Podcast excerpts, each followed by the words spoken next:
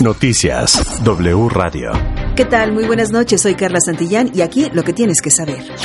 Noticias W Radio. En las últimas 24 horas a nivel nacional se sumaron 155 muertes ligadas a COVID-19 y con ellas desde el inicio de la pandemia 322.432 personas han fallecido oficialmente tras dar positivo a SARS-CoV-2. El gobierno federal reporta que hasta hoy 87% de la población mexicana cuenta con al menos una dosis de la vacuna contra el virus.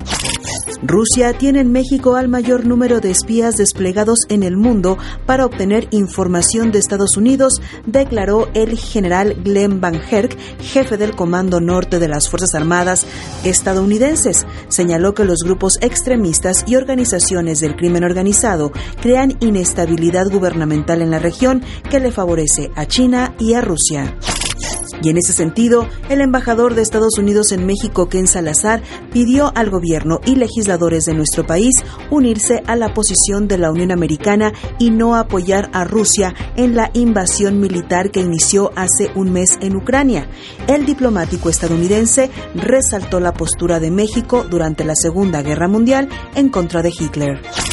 Y en más asuntos del mundo, la ONU confirmó que a un mes del inicio de la invasión militar rusa a territorio ucraniano, más de mil civiles han muerto y 1.650 han resultado heridos, cifras que el organismo subraya podrían ser mucho mayores por la falta de datos en zonas de difícil acceso. De los fallecidos verificados por la Oficina de las Naciones Unidas, 90 son niños y 118 menores han resultado heridos. La mayoría de las víctimas civiles murieron o resultaron heridas por el uso de explosivos, incluidos proyectiles lanzados con artillería pesada y bombardeos aéreos.